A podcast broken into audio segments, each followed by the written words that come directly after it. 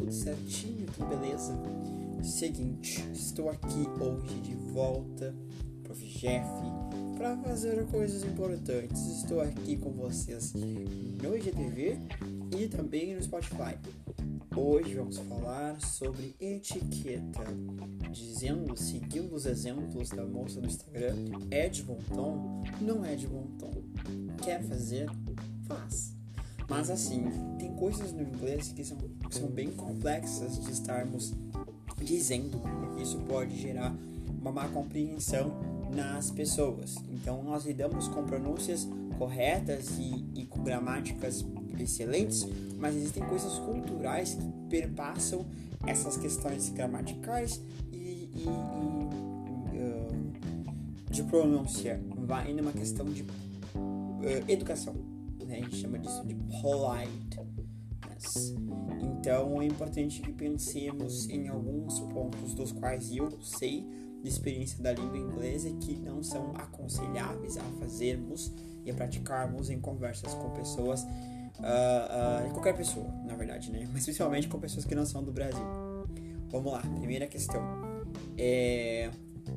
Calm down. É uma expressão, né? A gente tem a ideia do calm calmo, a palavra calm, como calmo, e down, solitariamente, é a preposição de baixo ou para baixo, mas juntas se torna a palavra, uh, a expressão se acalmar, ou espera um pouquinho.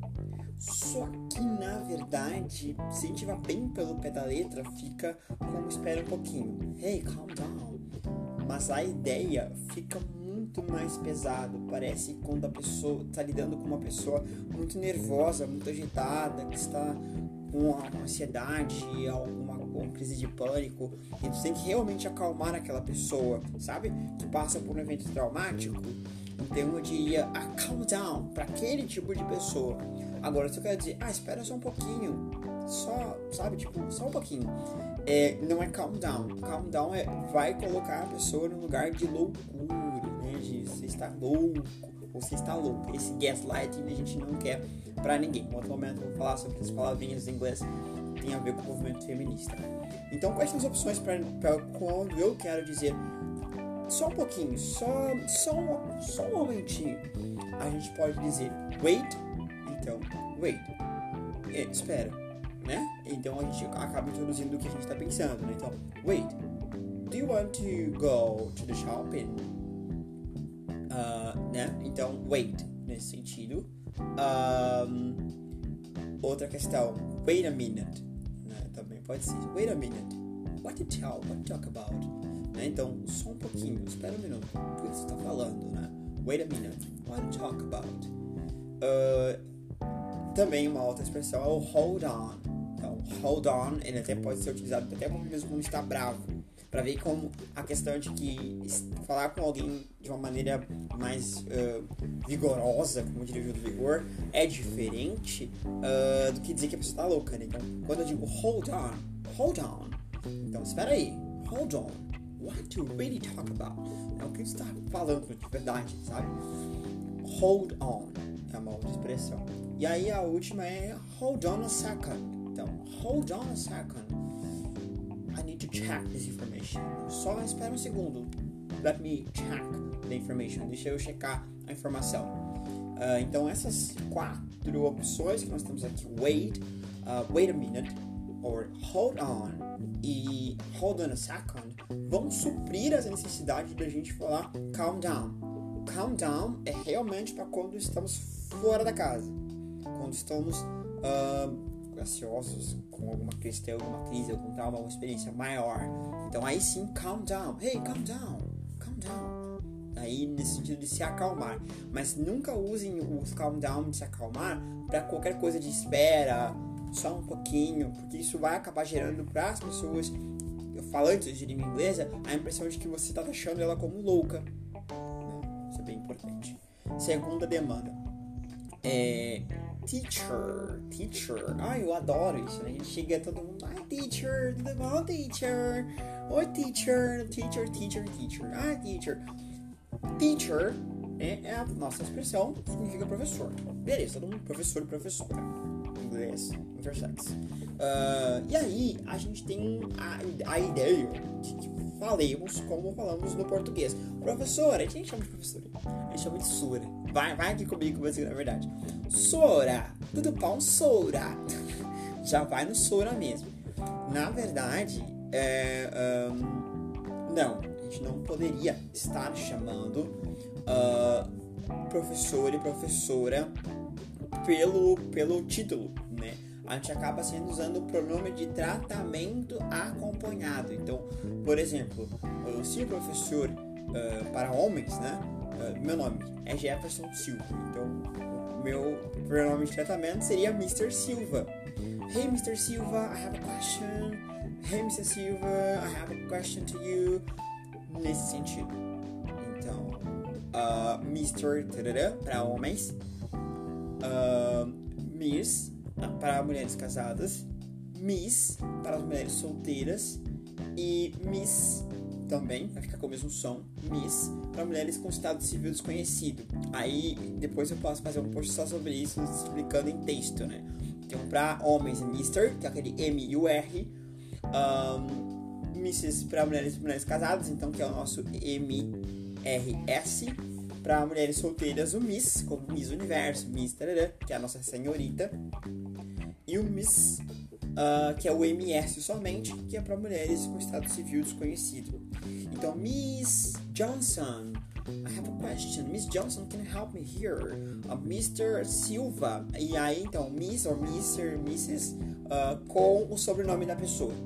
Nunca teacher. Oi, teacher! Teacher! Esse negócio de chamar a pessoa pelo título, a gente também não chamou engenheiro. Oi, tudo bom, engenheiro? Vem cá, engenheiro. Engenheiro. Ninguém chama isso. A gente vai chamar teacher. E a gente chama o sobrenome da pessoa, o nome da pessoa, né? Para outros cargos.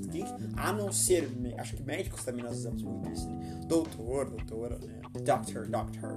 E aí geralmente é complementar, né? Doctor também usa essa questão. Doctor Jefferson. Doctor Jones, Dr. Pode ser tanto sobrenome quanto o primeiro nome. Uh, e aí é, é, acompanhamento. Mas nunca, uh, em outras profissões, tu não vai ver gente chamando o arquiteto. Arquiteto, vem cá, arquiteto. Não é assim que a gente chama as pessoas. Pelo sobrenome ou pelo primeiro nome.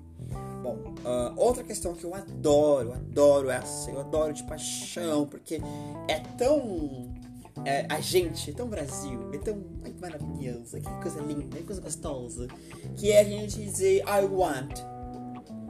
I, I want a soda. I want a beer. I wanna, or I want. É, a gente vai usar a contração de wanna. Uh, eu vou querer, né? I want a beer. I want a soda. I want a, I want. Como eu quero. Gente, no Brasil, a gente faz muito isso. Até tem uma música do Skank, né? O, cap, o comandante, capitão, tio brother, camarada, chefia, amigão, desce mais uma rodada. E aí desce mais, né? Tipo, eu poderia descer mais. Desce, tipo, é, ei, desce aí, desce aí, ou traz aí, eu quero um refri, eu quero uma cerveja, quero um... Nesse sentido. Isso é do Brasil. Não é legal. é de bom tom? Não é de bom tom. Você pode fazer? Pode. É de bom tom? Não é. Então, qual é o bom tom para a língua inglesa para fazer um order? Para gente fazer um pedido? Uh, make an order. Uh, é o gostaria, poderia, uh, eu gostaria, eu poderia, você poderia. Toda a gente usa nesse. Você poderia me trazer um copo de refrigerante? Eu gostaria de um refrigerante, eu gostaria de mais uma água. E aí a gente tem os modal verbs para exemplificar isso. Então, por exemplo, uh, para colocar no lugar de gostaria, um verbo gostar é like. Né? Facebook que manja muito disso. Vários likes. E no Instagram também. Então a gente tem like, mas esse é o gostar. E aí como fica gostaria? Não é likeria, não, não, não existe isso, né? A gente não muda o, o verbo like, a gente introduz um verbo adicional, um verbo modal, que vai colocar esse, essa frase nessa condição de um pretérito perfeito. Uh, uh, gostaria, então é would like, I would like, ou até love também, né? I would love. Eu amaria, eu gostaria, sempre com essa definição. Então, por exemplo, eu quero pedir um refrigerante. Não vou dizer I wanna be, I wanna soda. Eu pensei em cerveja aqui. É, wanna soda. Não, a gente vai dizer I would like a soda. I would like a soda. Peguei o verbo like, trouxe ele com um modal, né, um verbo modal ali que é o would. Então, would like, I would like. Eu gostaria de um refrigerante. Uh, uh, ah, também é muito interessante usar o poderia, né? Então, a gente tem could, né? Que é o, o, seria o pretérito, mas também é o modal do can. Então, could I have more water? Então, você, could I have more water? Que é, eu poderia ter mais água, traduzindo literalmente. Mas não é isso, é, você pode me trazer mais água? Então é, could I have more water? Então, você poderia me trazer mais água? Eu tô falando de mim, né, de, de você. Você poderia, mas no inglês eu quero sobre mim. Então, could I have more water? Eu poderia ter mais água? E aí o could do poderia, né? Como verbo modal. Uh, uh, até o May também. Depois que eu falo uma coisinha maravilhosa com vocês, que é o Please. A magia do magia. Vários arco-íris. Eu queria ter um editor aqui que pudesse fazer o arco-íris pra mim aqui. E aí, assim, ó. Da próxima também a gente tem o May, né? Nosso May, ele também é um verbo modal que vai te indicar de poder, de ser. É um, é um, ele é um flexível do mind, então a gente traz uma ideia do poder, de ser. Há uma possibilidade dele. Então, may I have more juice, please.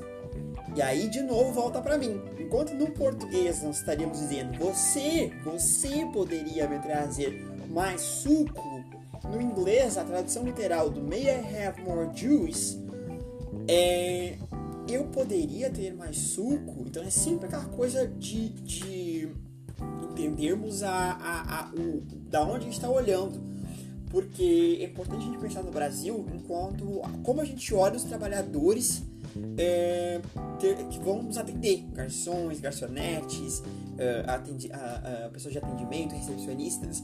Nós, culturalmente falando Brasil, temos um mau atendimento total com essas pessoas porque consideramos essas pessoas abaixo de nós. Então eu quero, posso, posso estalar os dedos e assobiar para cachorro. Então quero agora. E esse tipo de coisa não acontece passa do, do limite do, do, permitido de um tratamento com o ser humano. Isso deveria ser levado em consideração por todos os países, mas no Brasil isso é algo que vem da escravidão. Né? E a gente acaba tendo esse conceito classicista de olhar para as pessoas que são atendentes, garçons e entre outros serviços, eh, enfermeiros, outros, qualquer pessoa que vão trabalhar para nós com esse olhar de, de superioridade e a sobrevivência das pessoas que estão conosco. Mas não, fora do país isso é muito errado, pega muito mal. Então, é de bom tom? Não é de bom tom. Definitivamente não é. E aí, de novo, may I have more juice? Então eu poderia ter mais suco, mas na verdade a, a tradução real dessa frase é: Você pode me trazer mais suco? E aí também o can, o can nosso estado comum. Can I have bottle of water? E aí, de novo, é, a gente falando de você, você poderia me trazer uma garrafa de água. E aí, no inglês traduzido literalmente, seria: uh, Eu poderia ter uma garrafa de água, né? Can I have a bottle of water? Até eu gostei do, do sotaque britânico: Bottle of water. Né? E aí é isso: é, é, Can I, may I, could I, I would like. E aí, por fim, o maravilhoso dentro desse gominho do, do, do, want é o please. Please é essencial, gente. É essencial. Não, não existe vida sem please. A gente aqui não faz esse tipo de coisa. Até quando a gente usa o por favor, ele fica agressivo. Por favor, agora, por favor, né? Não é isso que a gente está dizendo aqui. A intenção é de a gente sempre usar por favor todas as frases das quais precisamos pedir alguma coisa a alguém ou fazer um pedido ou make an order uh, para uma pessoa em algum estabelecimento. Então é I would like a soda. Gostaria de um refrigerante? Please. Could I have more water? você poderia me trazer mais água? Please, could I have more water? Please, você pode me trazer mais suco? May I have more juice? Please. Uh, você poderia me trazer uma garrafa de água? Can I have a bottle of water? Please. Então sempre, sempre. A quem tá me vendo na câmera tá, tá pensando, Jeff, tá enlouquecido aqui. Sempre é, usem o please no final de suas frases de fazer pedidos, certo? Uh, outra questão também é o waiter, né? Uh, geralmente a gente tem o costume de, de, assim como a gente falou do teacher, waiter uh, é algo que, que fica muito comum de ser utilizado, né? É, é diretamente como assim, waiter, garçonete, o garçom, quero, quero já, sabe? I want this now. Não faz isso. Então, chamar a pessoa de waiter não é interessante. Você pode dizer diretamente Hello, excuse me. Como a gente chama, como a gente chama o garçom, a garçom, garçonete no Brasil? Garçom! E aí, de novo, o Skunk, né? Comandante, capitão, tio brother, camarada. Garçom, me traz uma, uma, cerveja. Não, não chama a pessoa pelo título, pela profissão dela. Usa o excuse me. Excuse me. Excuse me. Excuse me. Não está os dedos. Eu fiz porque só porque a gente tem costume de fazer, mas não. É, levanta a mãozinha. É de bom tom levantar a mãozinha, né? Excuse me. E aí espera a pessoa te atender. E aí faz o pedido normal. Ah, excuse me. Que é um com licença. Excuse me é o nosso com licença. Não, com licença. Eu, eu gostaria de uma garrafa d'água. Excuse me. Can I have a bottle of water? Please. então toda essa gentileza que parece. Nossa, que forçação. Não, é mínimo. A gente trata mal os nossos, os nossos, as pessoas que trabalham atendendo a gente. Atendemos mal. E por fim, dessa loucura toda do Ed Bonton, Ed Bonton, dicas de etiqueta, é, eu passei por isso algumas semanas atrás, tá? Em reunião internacional, chiquerésima, maravilhosésima, que é dizer a palavra what, né? Quando a gente não entende alguma coisa. Então, por exemplo, uma pessoa me perguntou, Jeff, um, do you have a time to make a meeting to with, make a meeting with me uh, tomorrow? E eu não entendi a pergunta. Você tem tempo? Ah, na verdade, agora, agora eu sei, né? Mas na hora eu não ouvi direito. Você teria tempo de fazer uma reunião comigo? Uh, would you like to have a time to make a meeting with me tomorrow? Você teria tempo de fazer uma reunião comigo amanhã? E eu tava muito desatento, desatento, né? Vendo as outras pessoas, conversando paralelamente no trabalho, outras coisas, e eu não entendi o que a pessoa falou. E eu falei, what? What? Então, o que seria o nosso what? What, ele é o que, né? Então, o que ou qual, né? Quando a gente usa what's your name, qual é o seu nome. Mas what pode ser o que. What are you doing? O que você está fazendo. Mas quando a gente faz what, que a gente vê muito em meme fora do país aí, do what, ele é muito agressivo. Ele é o padrão de, tipo, de o quê?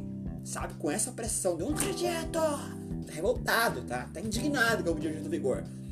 Passou do limite do respeito entre pessoas.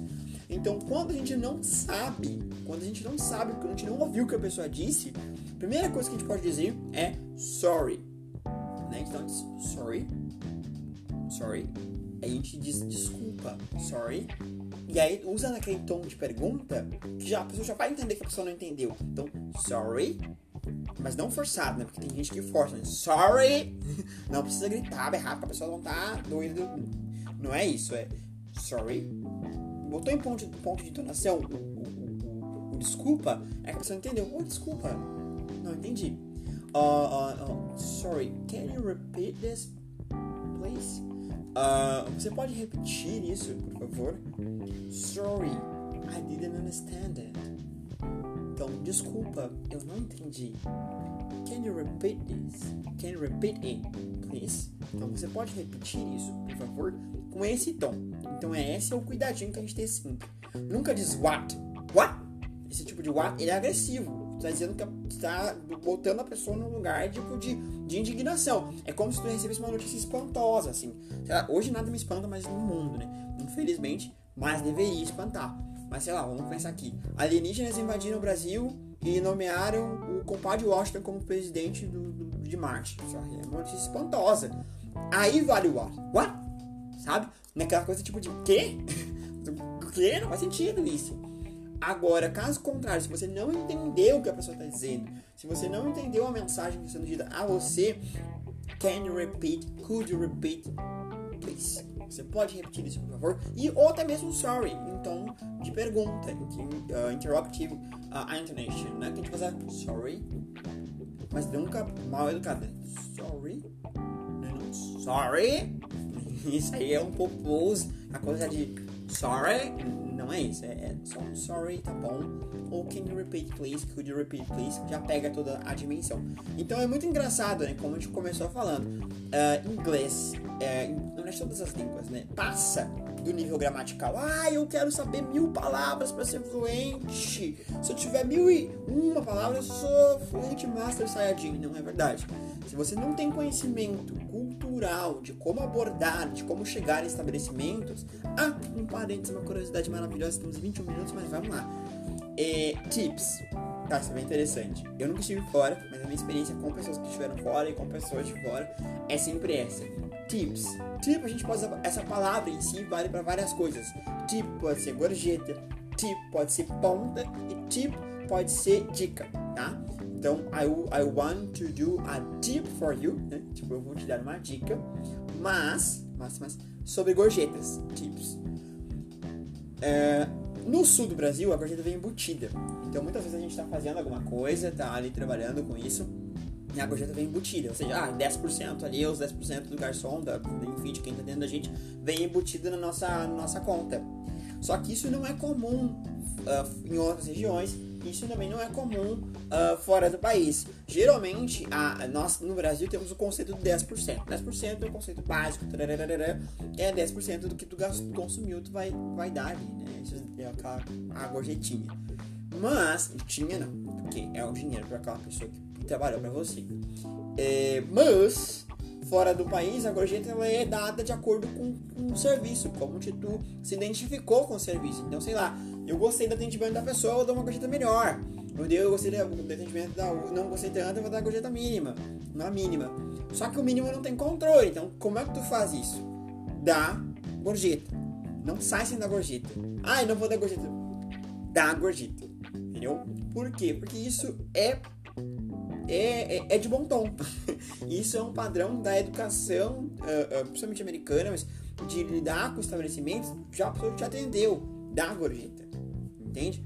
E, e isso gera uma, uma, uma, questão muito. Assim como o please é uma força muito grande com quem trabalha em estabelecimento comercial. As pessoas esperam ouvir um please, esperam ouvir um pedido adequado e educado, esperam uh, uma gorjeta no final do atendimento. Então, a gente no Brasil que não está adaptado a trabalhar melhor com a questão do, da língua em fator social, né? A gente não está acostumado a lidar com pessoas e, a, e pessoas que atendem a gente. Então, por isso que a gente se surpreende tanto com todo esse rococó, com todo esse floreio de atendimento, quando na verdade é o mínimo com pessoas que trabalham para nós. Essas são as dicas de hoje. É de bom tom e o que não é de bom tom. Esse conteúdo está aqui no IGTV e também está no, no Spotify, no, no podcast do Prof. Jeff. Me encontra lá. Beijos, beijos e adiós.